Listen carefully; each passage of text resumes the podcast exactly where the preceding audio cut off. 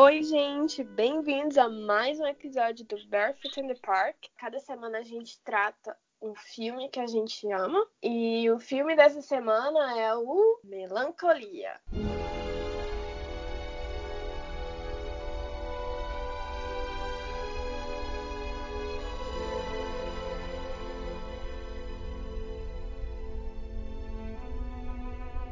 Gente, esse momento é meu.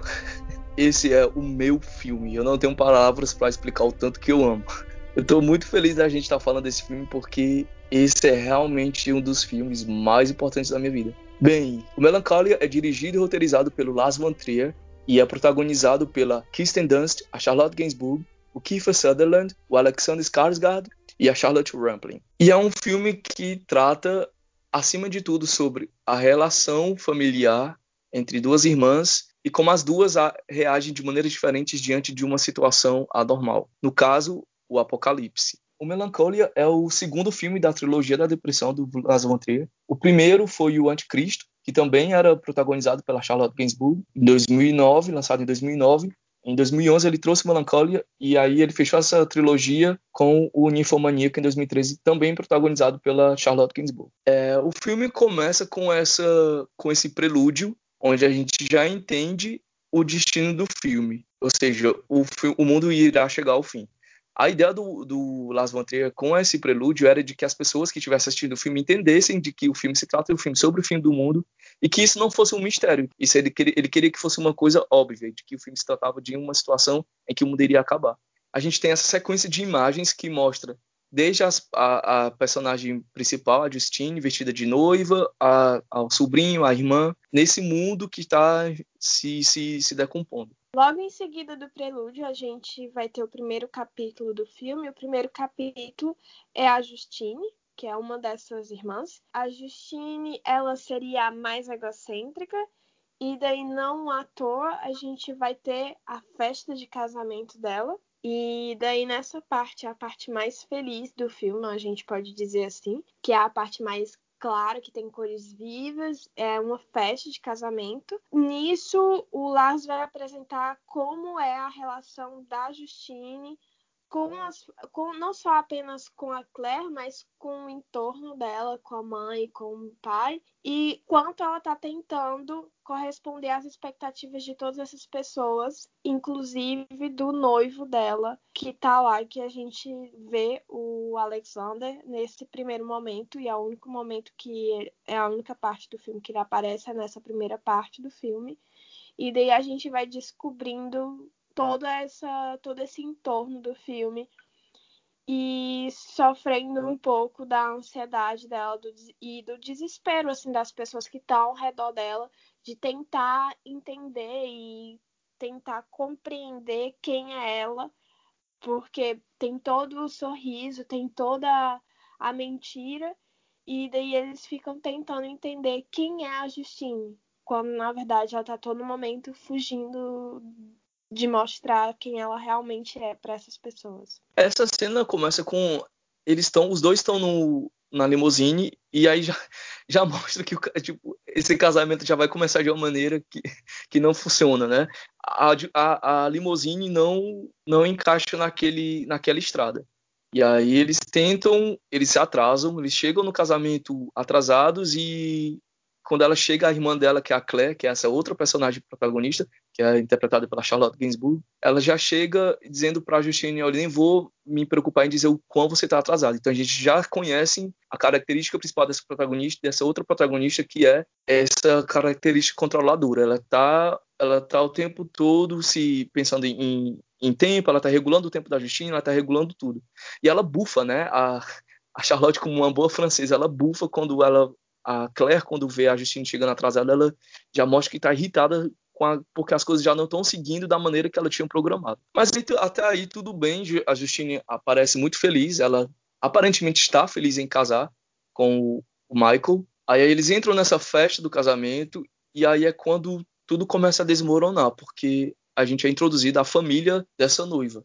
A gente é introduzido não só à família, como o pai, a mãe, mas também ao chefe dessa noiva e que ele está ali, apesar de fazer todo um discurso, ele está ali porque ele quer um ele quer um trabalho dela. Então ele não foi apenas ali para comemorar aquele momento importante da vida de seu funcionário. Ele está ali porque ele, até naquele momento ele quer sugar um pouco da Justine.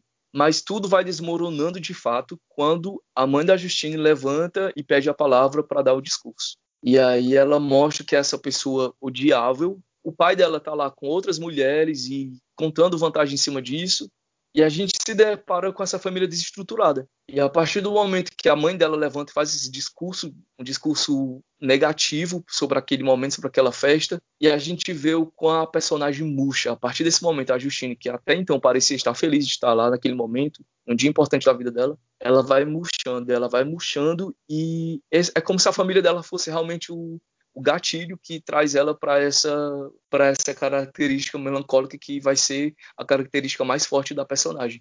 E nesse momento, a Claire, que é essa irmã controladora que está sempre cuidando de tudo e regulando tudo, ela repara que ela percebe que a Justine está murchando. E aí ela chama ela para o canto e fala: não comece com uma das suas cenas. Então, ou seja, essa essa reação da Justine a essa família desestruturada não é de agora. A depressão da Justine não, não é gatilhada pelo, por esse casamento que vai ter esse destino trágico.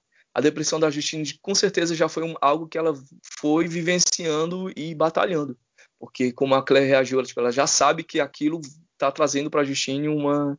a Justine melancólica que ela não aceita naquele momento. Bom, e como o Lucas já falou um pouco, a gente sabe desde o princípio que a, a Justina ela tá tentando de toda forma ser feliz até que, bom, fica claro que aquele sorriso é forçado tem uma cena para mim a minha cena, uma das minhas cenas preferidas, que é quando ela tá sozinha e ela arruma o vestido e força um sorriso e vai. E daí eu acho que é uma parte muito, enfim, muito íntima dela e ao mesmo tempo é muito aquela coisa de sempre fingir estar tá sorrindo, e então isso acaba sendo fácil para mim sorrir mesmo quando não, tudo não tá bem, quando, enfim, quando a gente tem o risco desse fim do mundo é, que vai ser apresentado nessa segunda parte, que é a segunda parte, é a Claire. E daí é bastante interessante pontuar nesse momento que o, filme tem dois capítulos, esse prelúdio, e esses dois capítulos, o Lars von Trier, o diretor, ele vai dizer que, enfim, é como um ser humano que tem os dois as duas faces, né, os dois lados. E esse ser humano seria ele, assim. Ele diz que todos os filmes dele falam muito sobre ele. Não à toa que tem essa parte disfuncional, familiar e tal. E daí o Lars ele vai falar que ele vai que esse filme é sobre a própria melancolia que ele tem, é sobre essa necessidade de controle, essas neuroses que ele mesmo tem. Então ele vai falar que essas duas irmãs são a mesma pessoa no final das contas. Tipo, a Claire, essa neurose, essa mania de controlar tudo e ao mesmo tempo é um ser humano normal que pode perder tudo. E a Justine, que é essa pessoa, tipo, egocêntrica, egoísta, de certa forma, que, enfim, que o fim do mundo, toda a violência que é esse mundo, que é a Terra para ela, quando, enfim, quando apresenta esse risco dessa estrela, que na verdade não é uma estrela, mas sim um planeta que está se aproximando, para ela vai ser uma liberdade. E daí a gente entra na segunda parte, que é a Claire, que vai recepcionar novamente a Justine na sua casa, só que não é a mesma Justine, né? É uma Justine que não tá mais fingindo que tá tudo bem, não tá mais é, sendo obrigada a, a sorrir forçadamente. Bem, é a primeira vez que eu assisti esse filme, eu não entendi exatamente sobre o que era. Eu tinha assistido o trailer, tinha visto que era um filme sobre essa, essa possibilidade do fim do mundo, mas eu não sabia que se tratava de um filme sobre depressão. Então eu assisti a primeira parte, a parte 1, Justine, sem entender exatamente o que estava acontecendo com aquela personagem. Tipo, eu vi ela na festa de casamento totalmente deslocada. Ela tem momento que ela sobe, né? No meio da festa, ela vai tirar um cochilo. E, enfim, eu não entendi. Amiga, ela eu, eu fiquei... um banho enquanto as pessoas estão esperando ela para cortar o bolo. É. E ela, ela vai colocar o, o sobrinho dela para tirar para dormir e ela dorme junto. Então, só a partir desse momento que foi que, que eu entendi o que era qual era a característica dessa personagem? O que estava acontecendo com essa personagem? Ela é uma pessoa depressiva que estava lutando com a depressão durante o tempo todo, desde o começo do filme, porque tem um momento que o, o Michael percebe né, que ela está murchando e ele fala: Eu deveria ter prestado mais atenção em você. Ou seja, não, é, é, isso já é uma batalha contínua da, da, da Justine. E aí quando chegou essa, começou essa segunda parte, que mas, é a Claire recebendo... Tempo, ele foi escroto, amigo. Desculpa te cortar, mas ele foi bem escroto. Porque ele diz isso, mas na mesma, na mesma tomada ele olha para ela e diz você deveria ter percebido isso ontem. é porque eles, eles funcionam de ritmos muito diferentes. O Michael é esse cara que tá sempre olhando pro futuro e pensando no futuro, enquanto a Justine não consegue nem viver o agora. E aí, a partir do momento que ela chega na casa da Claire, que a Claire o recebe e o, o cunhado dela fala, o personagem Kiefer Sutherland fala, sua irmã não consegue tomar conta de si própria, não consegue fazer nada sozinha. E a Claire fala, é John, ela está doente. Foi que a, a, minha ficha foi caindo. E aí ela recebe a Justine em casa e ela, a Justine está numa situação em que ela não consegue mais nem tomar banho, só ela não consegue comer. Enfim, foi quando eu percebi, ah, entendi, entendi o que está se passando aqui. Sim, não à toa que a, toda a fotografia do filme nessa segunda parte vai ser melancólica, vai ser azulzinha. Então, enfim, diferente do amarelo, me faz muito lembrar do Midsommar, porque a parte feliz, né, do Midsommar ela é amarela e a parte melancólica ela é, enfim, cinza. Sim. E, Sim. enfim, me lembra muito o Midsommar. Mas o Melancholia também é muito deleite visual para mim. Eu acho ele esteticamente muito bonito, a fotografia muito bonita. É um filme todo na mão, e daí isso deve causar, tipo assim, no cinema, ver ele no cinema deve causar um puta desconforto, tipo assim, se você ficar prestando atenção no enquadramento e não na história, porque Sim. deve dar, Sim. assim, aquela sensação de, ok, eu tô um pouco dizzy aqui, né? É, o filme ele foi filmado entre, eu acho que três meses, dois ou três meses. E daí só o que me, o que me deixou impressionada é que a parte da a, a entrada, né, a recepção do casamento, só aquela parte ali já foi três semanas. Então, três Sim. semanas muito intensas. E daí, enfim, tudo isso para dizer que é muito intensas pela própria, pelo, pelo próprio estilo do Lars von Trier. Ele criou, ele foi um dos criadores do, no, do Dogma 95, que daí, como o próprio nome diz, ele cria uma série de regras de como você fazer, enfim, de como você deve filmar. E daí uma das regras é a questão da câmera, né? A, a câmera na mão para tornar o filme mais vivo, mais vibrante, e ao mesmo tempo fazer com que as imagens elas criem, tenham vida, e daí ao mesmo tempo fazer que as imagens tenham vida é fazer da câmera um ator. E daí ele, ele filma o, o Melancolia como se fosse um documentário, onde a câmera vai seguindo os personagens e vai atuando com eles e daí ele sai de planos, enfim, gerais para closes, para super closes. E daí é muito engraçado porque o Carlos, né, que é o diretor de fotografia, ele diz que ele foi desconstruindo tudo aquilo que ele aprendeu. E daí para mim a coisa mais bonita assim que ele fala é que o Lá sempre repetia para ele: erros são presentes.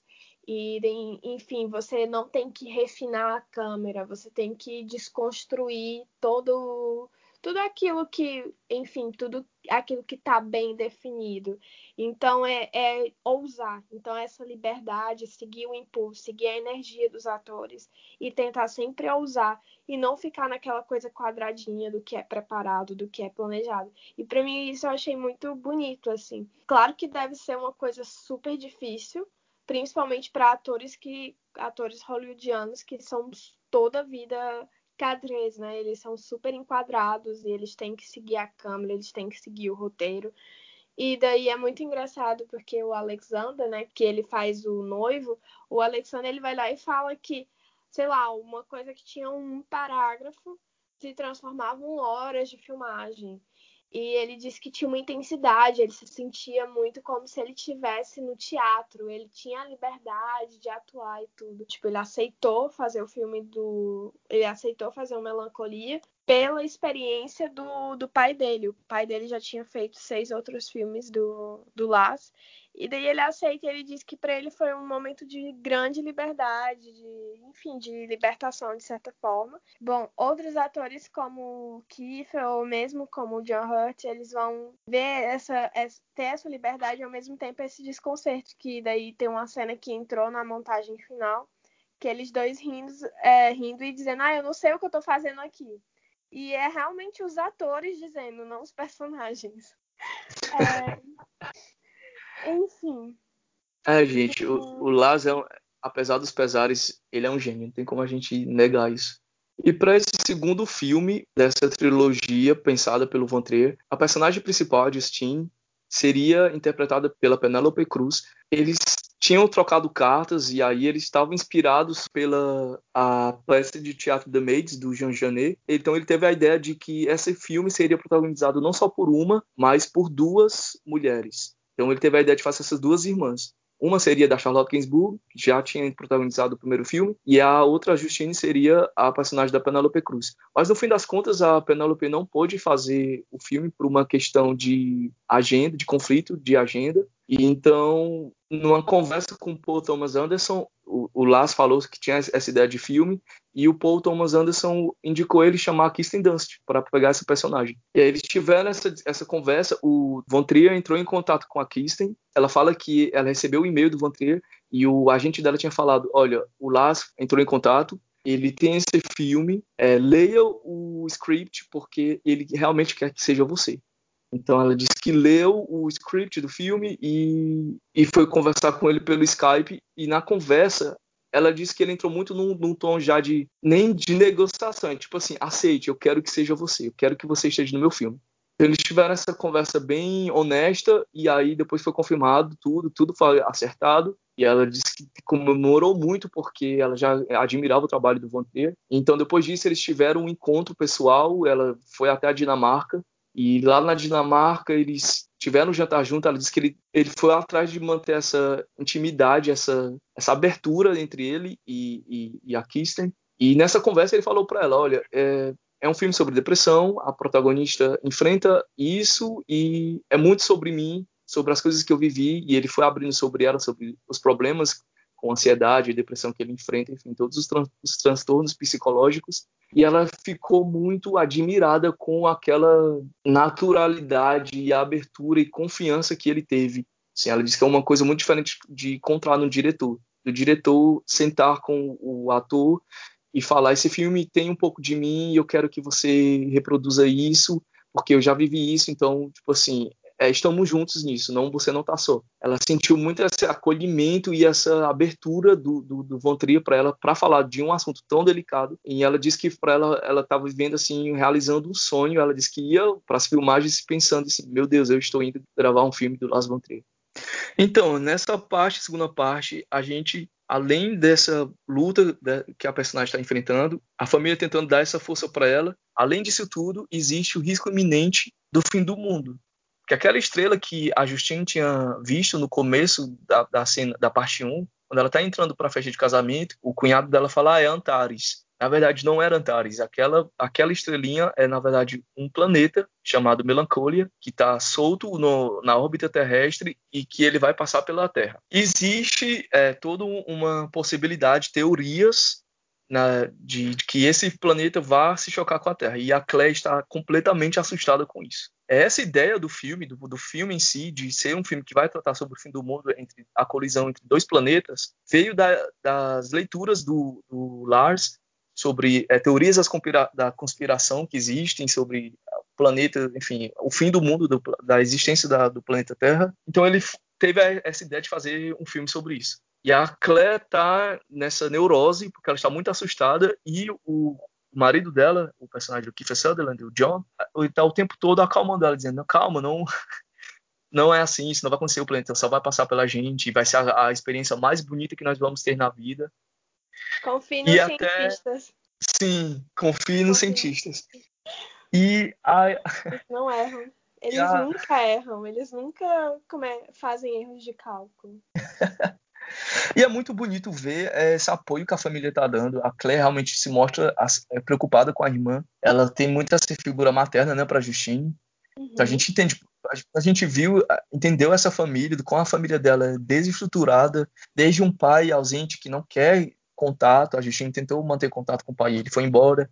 A mãe odiosa então, certamente a Claire foi sempre a pessoa responsável pela Justine. E ela está nesse momento, na fase da vida, da, da, vida adulta, ainda cuidando da Justine como se ela fosse uma filha. A Justine parece que tá se recuperando, assim, ela tá criando força, ela já tá tomando banho sozinha. Quando ela chama a Justine para passear no cavalo, ela já, já tá pronta, ela já se banhou, ela falou que não precisa mais da, da Claire, né? E além do cuidado da Claire, também tá recebendo esse cuidado do, do sobrinho, né? Muito bonita a relação que a Justine tem com o Leo, que é o, o filhinho da, da Claire. Sim, e é, ele é muito.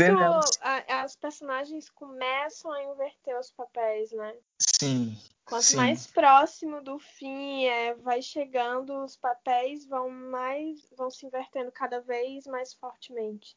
E ele vê o, o sobrinho dela, vê ela como uma pessoa forte, apesar do, dela estar fragilizada, mas ele continua chamando ela de anti-steelbreaker.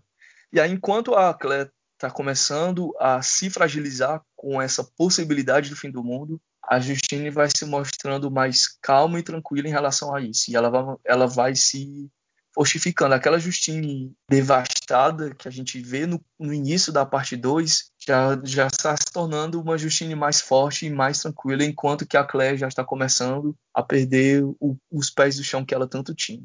Sim. Hum, é, e daí é muito o que ela já tinha falado pro próprio noivo dela, que eu, eu sei lidar com as coisas no seu tempo e não planejando, porque o noivo dela necessitava do planejamento, assim como a Claire necessita de tudo planejado, e a Justine ela lida bem com o inesperado, com o fim das coisas.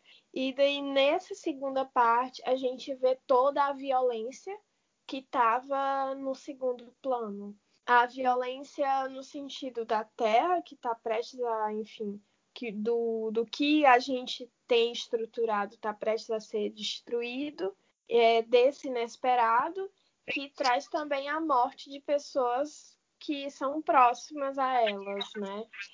É, não pessoas no geral, mas enfim, que traz a, a morte de um, de um deles, enfim, o John desiste é, e não sei pela vergonha, não sei se é também pelo inesperado, mas ele desiste de viver o que seria a experiência mais impressionante da vida deles.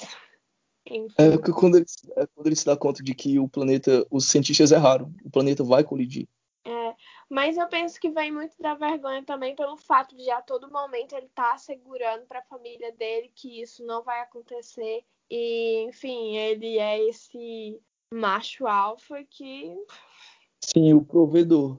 E ele tem, ele tem muito essa, essa característica mesmo. Tanto que ele mesmo, na primeira parte, lembra que ele vai conversar com a Justine e ele fala para ela: é, Você não tem ideia do quão cara essa festa está sendo para mim? Sim, e por isso eles chegam ao acordo que ela tem que ser feliz. Ela deveria ser feliz, apesar de ela, enfim, mas ela não consegue manter essa promessa nem para ela mesma. O filme ele é todo é, regido pela música Tristão e Isolda do Wagner. E daí é muito interessante que o Lars ele vê essa música como uma música romântica. E daí ele diz que nesse ambiente de forte violência, de tragédia, desse clichêzão todo e que a gente já sabe o final, mas a gente tem é, se agarra nessas duas horas de filme para descobrir como e quando isso vai acontecer. E daí ele diz que essa música do prelúdio que segue o filme, essa música torna o filme um filme não apenas um filme dramático, é, trágico, mas sim um filme romântico. E é realmente um filme romântico, assim, dessa relação, não romântico no sentido é, casal, mas um romântico no sentido essas duas irmãs que se têm uma outra e que na verdade trazem força uma para outra, fazem bem uma para outra e que se tem até o fim. Essa, esse amor familiar é muito doido dizer isso, tendo em vista que é um filme do Lars von Trier, mas enfim, tem essa questão desse esse amor familiar que está presente no filme, que tem elas duas juntas, né? Que mantém elas duas juntas e ao mesmo tempo faz com que no final elas se coloquem nessa caverna mágica para proteger o Leo, que é, enfim, que está lá tranquilão, porque realmente pensa que é uma caverna mágica. E, enfim, essa inocência que é a infância, né? Como Loane falou, esse personagem desistiu quando ele viu que os cientistas erraram, o planeta vai sim colidir com, com, com a Terra. A Claire descobre isso, o planeta vai de fato colidir, e ela surta. Ela perde totalmente o chão. E aí é nesse momento que a gente vê a inversão dos papéis entre as duas personagens. Ela, a Claire, ela se irrita com a maneira que a Justine está lidando com aquilo, porque ela está tranquila em relação a isso e é muito da ideia que o Lars tinha sobre as pessoas depressivas, como ele fala nas entrevistas de que as pessoas depressivas são sempre as pessoas que melhor lidam com as situações difíceis porque elas já estão sempre esperando o pior, elas estão sempre enxergando as coisas da, da maneira mais pesada possível. Então, enfim, é, é, é como elas enxergam o mundo. Enquanto as pessoas é, comuns, eu vou dizer normais, que tendem a planejar as coisas, perdem o eixo quando as coisas não acontecem da sua maneira planejada. E, gente, nesse momento, quando eu assisti o filme também pela primeira vez, eu fiquei totalmente impressionado com a atuação da Charlotte Gainsbourg. E eu fiquei impressionado com magnífica essa atriz é, porque ela, a maneira que ela vai se desesperando, que ela pega o filho, porque para mim foi tão natural, era tão uma coisa do instinto materno de uma mãe querendo proteger o filho de qualquer maneira, mas enfim, não tem como proteger, porque ela, ela tenta levar o menino para a cidade, depois ela volta de novo desesperada, não tem para onde levar, não, tem, não, tem, não é como uma tsunami que você pode correr para uma montanha mais alta e tentar se esconder. É o mundo todo vai ser destruído, então. E ela fica com essa raiva da Justine por ela estar tá reagindo a tudo aquilo de uma maneira muito serena. E ela tem essa conversa, quero que a, a gente termine assim, podemos fazer isso, a gente pode terminar o mundo dessa maneira. Até nesse momento a Claire quer controlar. Ela quer que gente, eles vão para o terraço, que eles tomem um vinho, que eles escutem uma música enquanto o mundo está se destruindo. E a Justine é diz que acha que ela é. Amigo, é a nona sinfonia do Beethoven que eles vão escutar. Não, no Sim. terraço. E é num terraço, não é qualquer terraço, é o terraço de um castelo, mas enfim. Enfim, eu acho que nesse momento a Justine já, tipo, não tem o que fazer. E aí ela, a gente só vê a Justine se fragilizando quando ela vai conversar com a criança, né? Quando ela vai conversar com o Leo, e que ele diz para ela eu tô com medo, eu tô com medo porque eu acho que o planeta vai atingir a gente de qualquer forma. Porque ele fala, que ele diz, né, que o meu pai tinha falado que se o planeta vir atingir a gente, não vai ter para onde se esconder. E ela disse para ele, é, se seu pai falou isso, então ele se esqueceu de uma coisa. Ele se esqueceu da caverna mágica. E essa caverna mágica que ele desde o começo do filme fala para ela deles construírem juntos, é eles irem até o, o bosque, buscar os gravetos e construir essa caverna imaginária. Que aí é o momento que ela cria essa caverninha e ela leva não só o Leo, quanto ela leva também a Claire para dentro. É... enfim, eles entram nessa caverna imaginária e a Justine fala para eles: é, fechem seus olhos, me deem as mãos. Ela, a Justine fecha o olho, o Leo fecha o olho, mas a Claire não fecha o olho. Ela continua chorando muito desesperadamente. E até nesse momento em que todo mundo está ok, o mundo vai acabar, não tem mais o que fazer. A Claire, a gente percebe que ela está desesperada. E quando o planeta colide com a Terra, ela ainda está se, se desesperando dentro dessa caverna. Para mim, gente, essa cena é uma das coisas mais lindas que eu já assisti na vida. Talvez seja a coisa mais linda que eu já assisti na vida. Foi a imagem de um filme que mais me impactou. Nossa, eu nem, nem acho que eu nem tenho palavra para explicar o que, o que essa cena causa em mim. Ela me emociona, ela me arrepia muito e eu acho que ela é muito bem construída. Eu, é realmente o ápice sim, desses personagens. E nesse momento a gente vê a total inversão da, dessas duas personagens. Nesse momento já a Justine que está cuidando deles é, é, muito bonito. E eu acho que, como o Lázaro mesmo falou, isso não era o grande mistério. Isso, isso já estava explícito desde o começo. Mas é de que maneira esse acabar, como essa família lidar com esse, com esse fim do mundo. Sim. Bom, gente, a gente chegou ao final de mais um episódio da Barefoot in the Park. Eu queria até agradecer o Lucas, porque realmente esse filme eu já tinha visto há alguns anos. Só que daí eu tinha, sei lá, eu acho que esqueci. Eu tinha realmente esquecido completamente dele. Bom revisitar e redescobrir ele. Enfim, realmente é um filme que eu gosto muito. Não na mesma medida que o Lucas, mas enfim, é um filme que eu gosto muito. Então, para concluir o episódio, eu quero fazer duas perguntas finais que a gente tende a fazer aqui nos episódios, né? A perguntinha final. A primeira que eu quero fazer é, Lohane, se o mundo fosse acabar, é, o que você faria? Como você queria aproveitar esses últimos momentos na Terra? Nossa, eu não sei. Isso me faz muito lembrar sensação confinamento. É. Porque foi muito aquela coisa, tipo, viver a situação de confinamento, o decreto do confinamento, estando aqui foi bastante assustador, no sentido que eu tava só num país estrangeiro. E daí era como se eles estivessem decretando a guerra, sabe? Tipo, a gente teve todo um sistema de, de sinais vermelhos quando você estava em casa, você deixava um, uma folhinha vermelha para mostrar para as pessoas que você estava em casa e você tinha que avisar quando você não estava em casa. Então teve todas essas regrinhas e que me deram um puta desespero. E, enfim, dava muito aquela sensação, todas as notícias, todas as reportagens e as pessoas que conversavam contigo, então dava muito aquela sensação, meu Deus, o mundo tá acabando, o vírus vai matar todo mundo. Tudo isso para dizer que, nossa, eu poderia dizer voltaria e ficaria com a minha família, só que ao mesmo tempo eu tenho essa sensação muito clara, ai, vai tudo ficar bem, é, é isso. Acho que as pessoas, enfim, estão exagerando um pouco. Não é nem a sensação da Claire, né? Seria mais a sensação do John fazendo confiança nos cientistas. Mas é muito, é muito legal falar sobre a questão do confinamento, porque durante o confinamento me surgiu muito a vontade de eu assistir esse filme. É tanto que eu passei ele pro celular tipo assim, para já deixar ele na ponta assim do gatilho para eu assistir e eu não, não, não tive coragem. Eu acho que é porque a sensação da, do confinamento me fez lembrar muito o filme, né? Porque o filme se uhum. enfim, é um filme que fala sobre o fim do mundo, mas é essa família confinada. Eu até cheguei a ter um sonho sobre isso. Lembra, Laine, que eu te falei? Uhum. Que teve um sonho que eu acordei que eu abri a porta e tinha um planeta é, uhum. rondando a órbita da Terra. Aí, mas eu acho que eu também iria eu acho que eu também iria querer passar com a minha família e ver as pessoas que eu, que eu gosto. Mas, é, tá, a gente já sabe como a gente queria, queria passar, mas você acha, Loane, que nessa situação de fim de mundo, tu iria ser mais Claire ou Justine? Não sei. A, a primeira vez que, bom, que a gente conversou sobre isso, realmente eu me vi sendo um tanto Claire, porque eu, eu realmente necessito, eu construo as minhas expectativas e daí eu necessito do planejamento, necessito de tudo isso, mas eu não consigo planejar 10 years ahead e ficar ok com isso. eu preciso eu preciso viver cada dia e me, me ter ao presente, enfim. É, mas eu realmente não sei qual das duas eu eu seria.